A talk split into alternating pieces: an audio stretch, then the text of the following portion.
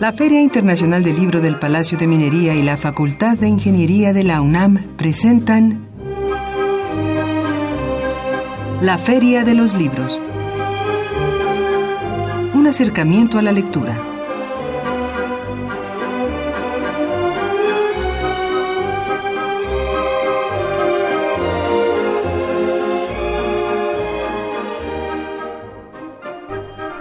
Amigos, bienvenidos a una emisión más de la Feria de los Libros.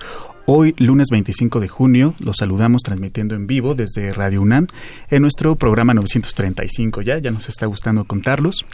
Mi nombre es Salvador Ponce y en la cabina de radio saludo a Elías Franco. Salvador, ¿cómo estás? Muy buenas tardes. Buenas tardes a todos nuestros amigos. Sí, buenas tardes a todos y eh, los invitamos a que se queden la próxima media hora. Tenemos varias cosas. Así es. Y antes eh, queremos recordarles nuestros canales de comunicación. Eh, comuníquese con nosotros vía telefónica al 5530 8989 o bien envíenos un Twitter en arroba ferialibros y por supuesto también el correo electrónico Salvador.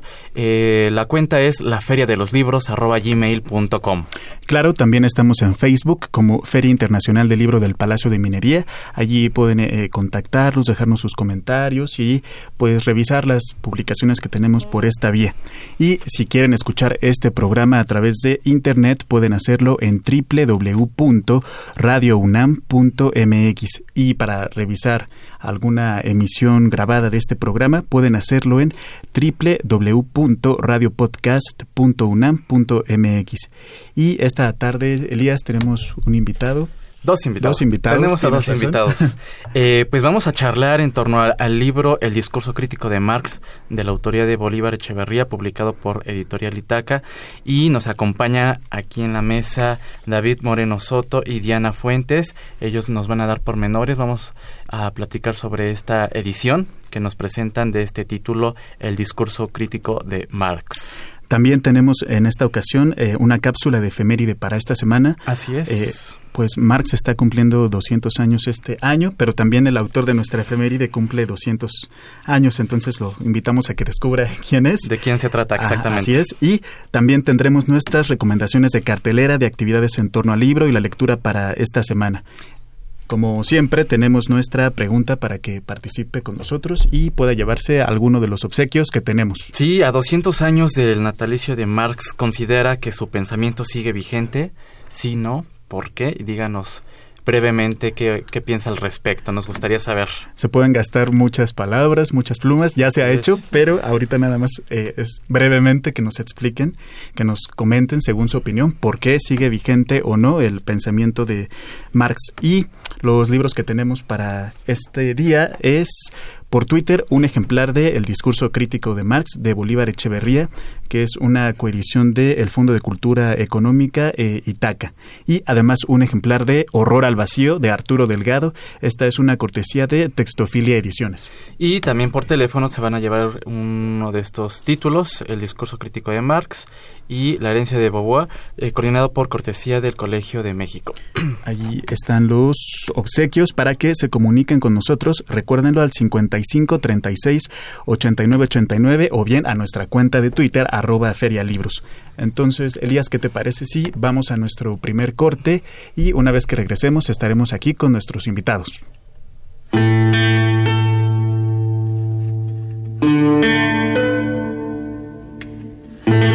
Ignacio Ramírez el Nigromante. Nació en San Miguel el Grande, Guanajuato, el 23 de junio de 1818. Poeta, periodista, jurista, polemista implacable y orador elocuentísimo, el nigromante fue una figura relevante de la Reforma y uno de los primeros agnósticos mexicanos. Entre sus obras se encuentran Cartas a Fidel, 1863, y Lecciones de Literatura, 1884. En 1845 fundó junto con Guillermo Prieto y Manuel Paino el periódico satírico Don Simplicio. Intelectual insobornable, siempre sostuvo sus opiniones sin importar que lo llevaran a la persecución, la cárcel y la pobreza.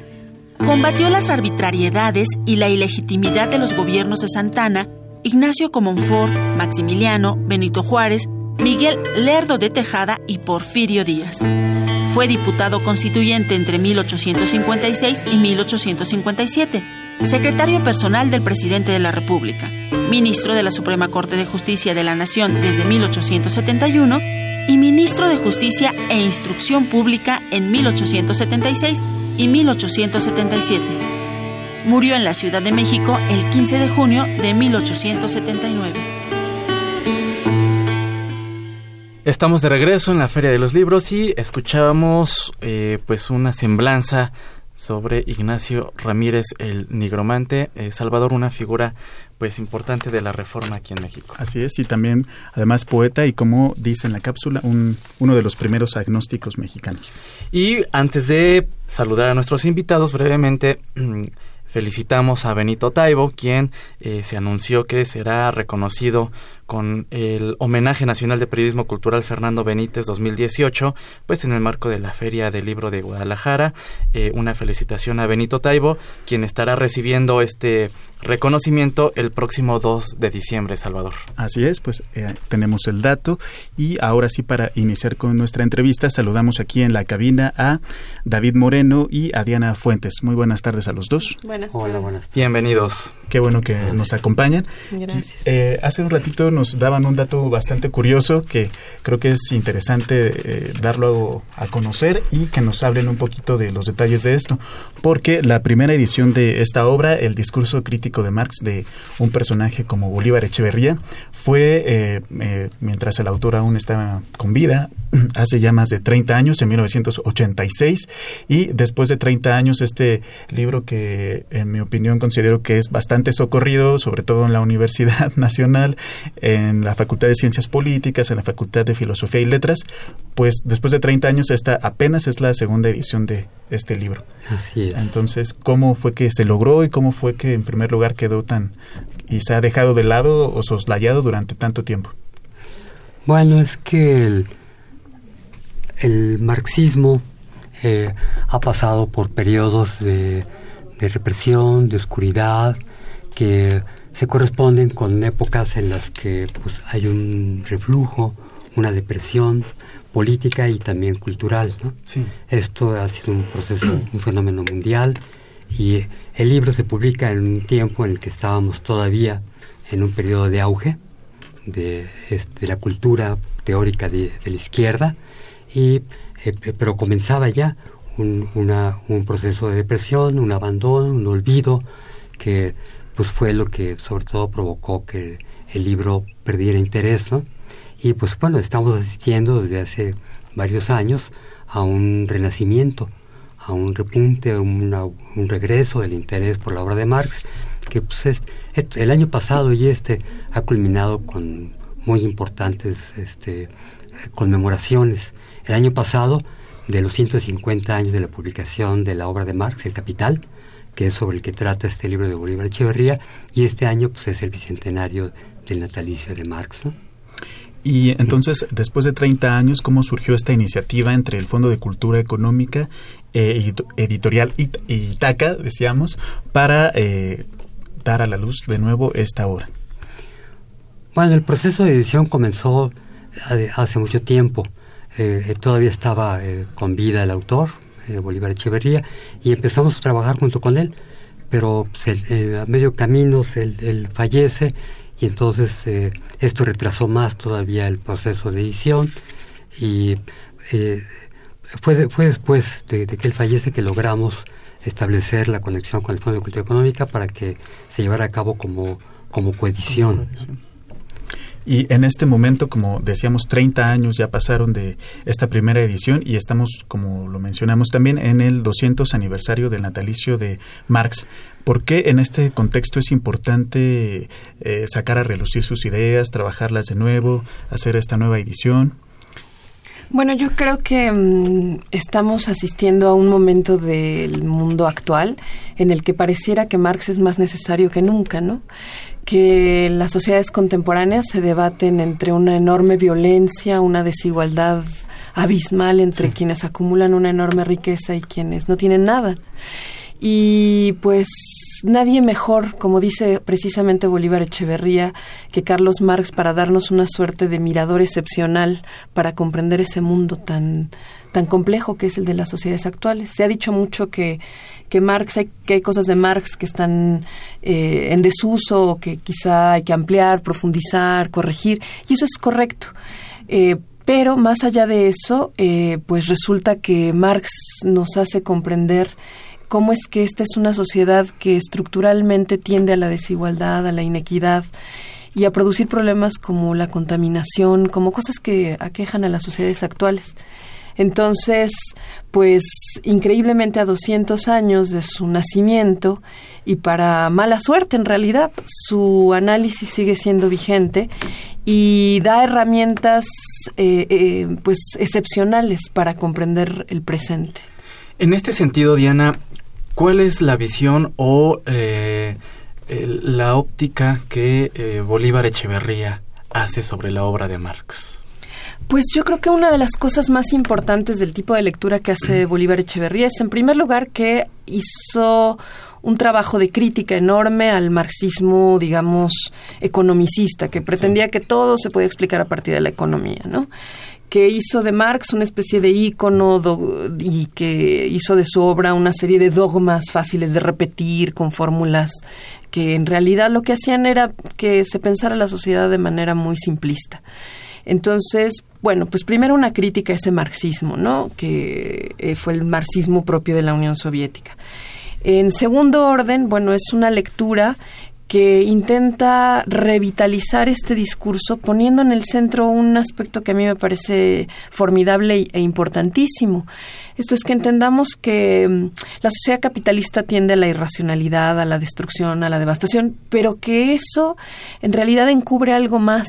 Eso que encubre es lo que Marx llamó el valor de uso y que es contradictorio, que se opone de manera sistemática a la lógica de la acumulación capitalista. Entonces Bolívar Echeverría centra su lectura, su tipo de análisis y de recepción de la obra de Marx en poner en el centro esa discusión y decir, bueno, sí, el capitalismo es todo esto, pero en el centro está algo más y ese algo más es lo que nos permite seguir sobreviviendo a pesar de la devastación a pesar de, de, todo lo violento que hay en el capitalismo, los seres humanos seguimos creando cultura, arte, relaciones de comunidad, de solidaridad. Y eso es porque en realidad eso, eso es lo que nos fundamenta como seres políticos. Y entonces ese tipo de lectura que hace Bolívar nos permite pensar en que hay un futuro posible que no sea el de el destino capitalista, ¿no? Muy bien. Mencionas una palabra importante que es revitalizar. Quizá eso responde por una parte a que eh, lo que hace Bolívar Echeverría es un intento por eh, rescatar, revitalizar el discurso de Marx, pero además de recontextualizarlo, es decir, que responda a las preguntas que ya no son exactamente iguales, aunque se parezcan, y que, y que ofrezcan un, un nuevo horizonte. Eh, a propósito de esto, ¿cuál fue el contexto de Bolívar Echeverría? ¿Cuál fue su formación? ¿Algún dato biográfico que quizá valga la pena sacar a relucir? Bien, Bolívar Echeverría era ecuatoriano, pero eh, eh, llegó a vivir en México en 1968. Él se formó en, en Alemania. Él estudió allá filosofía, pero y se formó en los años 60, fin de los años 60, en el contexto de un movimiento estudiantil muy fuerte, que por cierto estamos también conmemorando este año el 50 aniversario de aquel conjunto de movilizaciones que ocurrieron en prácticamente todas las ciudades importantes del mundo. ¿no? Y en Alemania fue un movimiento que tuvo la peculiaridad de que era un movimiento que tenía un componente teórico. En, los estudiantes alemanes movilizados en el 66, 67, 68 expresaban su radicalidad, su crítica, convocando, retomando una, un regreso a Marx, una relectura de Marx y del marxismo que había sido deformado, como dice Diana, por eh, esta cultura soviética, estalinista, dogmática, y que estos estudiantes se dieron cuenta de que había una raíz eh, eh, humanista profunda que permitía ejercer una crítica eh, totalizadora, radical, de, no solo de la economía, sino también de la cultura, de la política y de la vida cotidiana. Este componente de crítica de la vida cotidiana fue muy importante en aquellos movimientos estudiantiles y en Alemania fue especialmente pensado, especialmente profundo. Y allí se formó Bolívar Echeverría y con ese bagaje, con esa formación teórica, cultural y política, llegó a México y aquí se dedica a elaborar esta lectura del texto de, la obra de Marx, El Capital, que es el que llevó a cabo en esta obra. Amigos, buenas tardes. Estamos hablando esta tarde con Diana Fuentes y David Moreno acerca de la revisión del discurso crítico de Marx. Ahora vamos a hacer una breve pausa musical y al regresar eh, queremos abundar un poquito sobre ciertos detalles de la biografía de Bolívar Echeverría.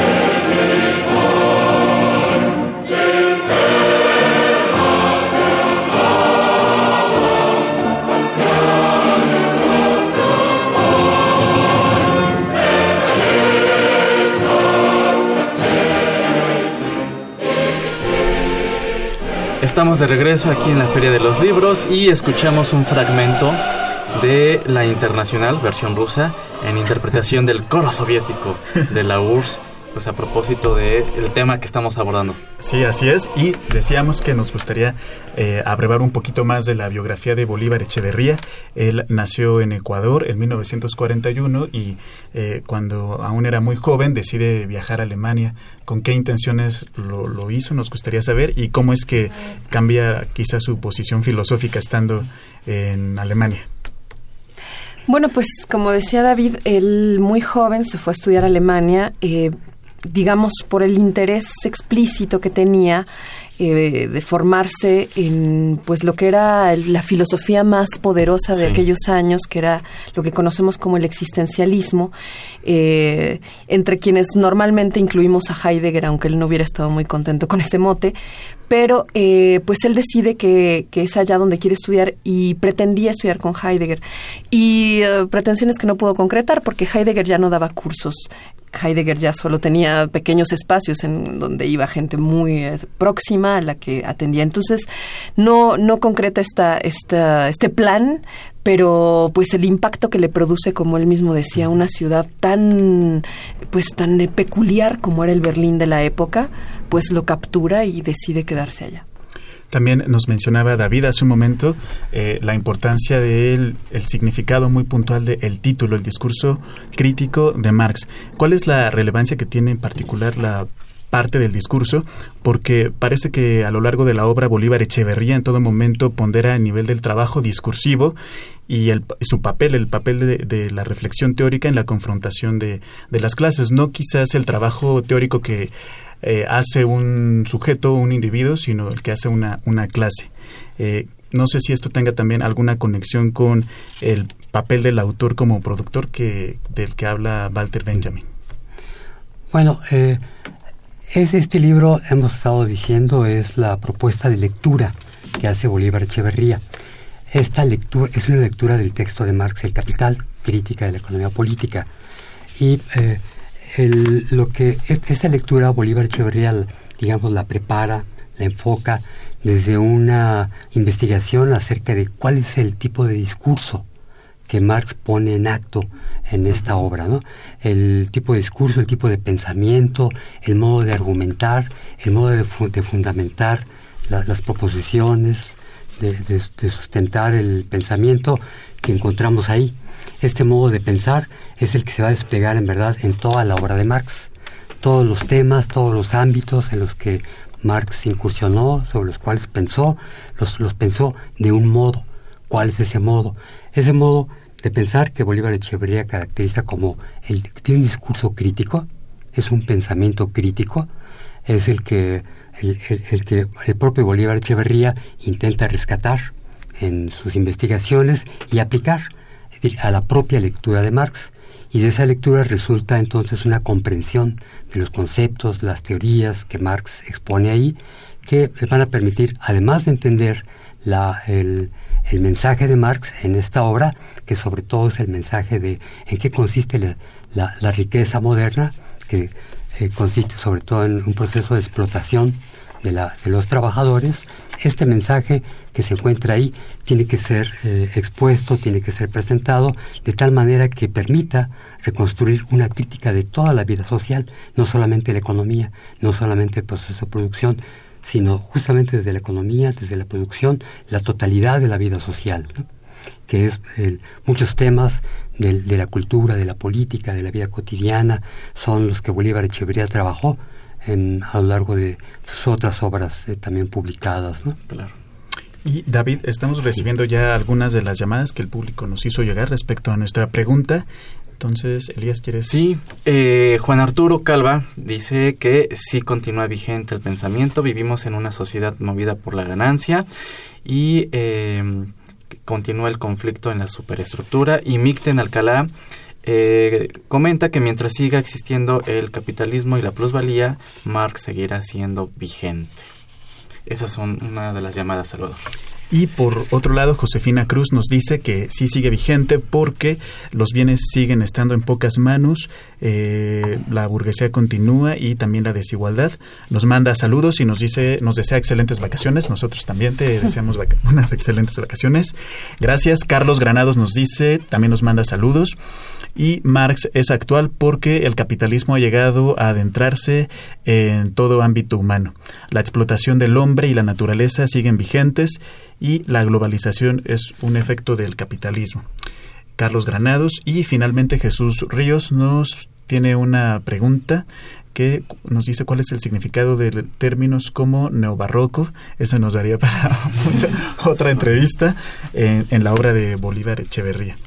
No sé si eh, nuestros invitados, invitados quisieran abrevar un poquito, decir palabras brevemente acerca de esto que nos pregunta Jesús Ríos. Bueno, de forma generalísima se puede decir que esta obra de la que estamos hablando, el discurso crítico de Marx, muestra aquello que le sirvió como base a Bolívar Echeverría para hacer una lectura, como decía David, que va más allá de la reproducción económica material de la sociedad moderna. Y entonces eso lo lanzó a pensar, digamos, cuáles son los rasgos específicos de la modernidad, ¿no? Y cómo a partir de ello pensó entonces que la modernidad no se ha configurado en los últimos siglos de la misma manera en Europa que en América Latina, ni siquiera en Europa misma, sino que ahí también habría diferencias. Y entonces a partir de eso creó lo que se conoce como su teoría del cuádruple etos de la modernidad. El más eh, próximo a nosotros, por supuesto, es lo que él llamó el etos barroco tomando, digamos, este término propio de la historia del arte, pero para caracterizar un tipo de comportamiento, de, digamos, de aceptación y de estrategias de sobrevivencia a la modernidad en regiones y en, un, en lugares con características históricas y culturales tan específicas como las que se viven en América Latina. Entonces, pero todo eso, digamos, logró hacerlo, pensarlo, gracias al tipo de aproximación, el tipo de lectura que hace precisamente de la obra de Marx. Desde ahí creo que se puede ver que, pues a Marx, claro que se le puede revitalizar. Totalmente. David.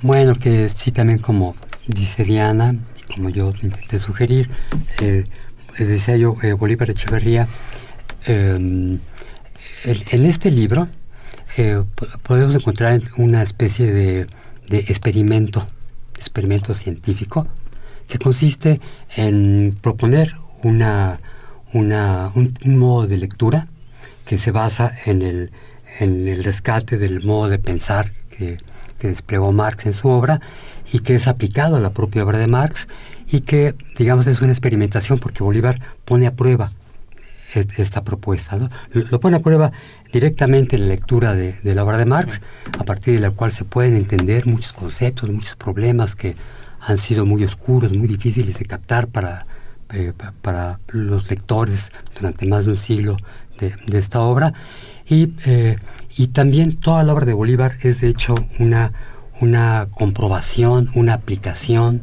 una puesta a prueba de esta misma propuesta de lectura. ¿no? Yo creo que eh, este es el, el valor especial de, de, este libro, de esta obra de, lectura. ¿no? Nos enseña a leer a Marx de una manera que nos permite leer toda la, toda la vida eh, en la época moderna. ¿no? Bolívar Echeverría lo que saca de ahí es una teoría de la modernidad, como dice Diana, ¿no? Es decir, una teoría, uno, una comprensión de la, de la vida moderna como totalidad civilizatoria, decía eh, Bolívar, ¿no? Y que además yo siempre recuerdo las palabras que a, propósito otro personaje que ha trabajado mucho con Marx eh, decía Enrique Dussel que con esta obra podemos además aprender a pensar porque es un trabajo teórico de una muy alta rigurosidad que además se va desenvolviendo por niveles en donde analiza quizá el mismo concepto pero en un nivel distinto y, con implicaciones diferentes. Entonces aquí está la, la, invitación para que se acerquen a esta obra que además de la importancia que tiene si uno le echa ganas, puede producir placer de estar eh, eh, comprendiendo todo lo que nos están intentando explicar. Finalmente, nos gustaría que nos dijeran cuál ha sido la recepción hasta este momento de, de esta revisión y si tienen planteadas algunas actividades, presentaciones o, o otro tipo para los próximos meses. Bueno, la recepción ha sido muy buena desde que presentamos eh, este libro en la, en la última edición de la Feria del Palacio de Minería eh, estuvo muy bien en un contexto que muy oportunamente en la feria eh, eh, reservaron para celebrar este segundo aniversario y nos dieron a nosotros la oportunidad de organizar varias actividades. Una de ellas, muy principal, fue la presentación de este libro. Lo hemos estado presentando en otros espacios, en escuelas, en facultades. Todo el año pasado nos la pasamos presentando el libro y ha despertado mucho interés y por lo que sé, hasta el momento las ventas pues, han ido bastante bien. Eh, esperamos que, porque eh, gracias a la cohesión con el Fondo de Cultura Económica tenemos acceso a la distribución fuera del país, ¿no? Y está circulando en América Latina, han llegado ejemplares a España, nos han eh, estado diciendo que, que, llega ya el libro, que está siendo leído y pues vamos a seguir promoviendo todo este año, sigue siendo oportuno la conmemoración del centenario de Marx para seguir promoviendo el libro, ¿no? Pues Elías, eh, muchas gracias por acompañarnos también a nuestros invitados. Ya se nos está terminando el tiempo. Muchas gracias, Diana, David, muchas gracias. Gracias. Al contrario, gracias Y pues nos despedimos, Salvador. Así es, agradecemos a Leslie Terrones en la coordinación de invitados, a Marco Lubián en la producción y redes sociales, a Silvia Cruz, la voz en las novedades editoriales y la cartelera, a Denis Licea en los teléfonos y en los controles técnicos agradecemos al señor Humberto Sánchez Castrejón. Perdón. Mi nombre es Salvador Ponce y recuerde que leer es estar vivo. Yo soy Elias Franco, nosotros nos escuchamos el próximo lunes en punto de las 2 de la tarde. Que tengan una excelente semana. Hasta entonces.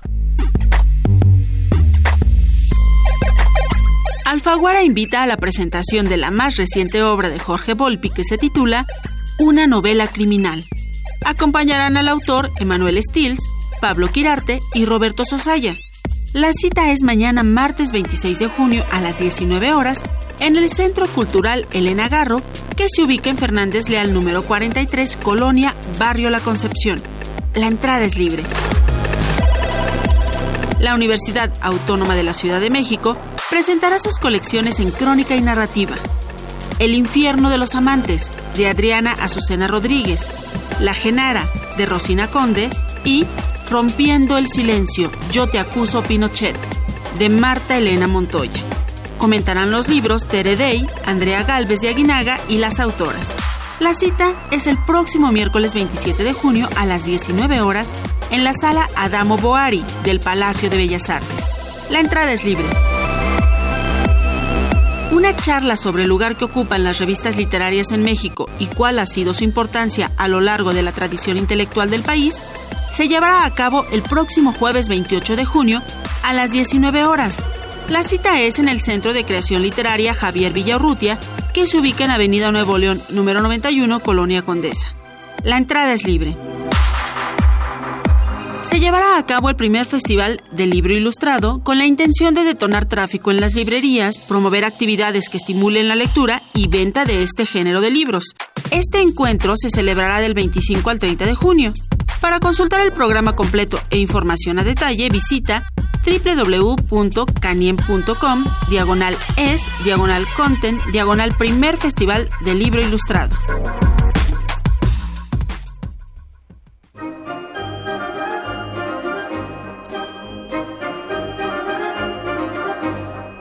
La Feria de los Libros. Un programa de la Feria Internacional del Libro del Palacio de Minería que organiza la Facultad de Ingeniería en coproducción con Radio UNAM. Idea original Fernando Macotela.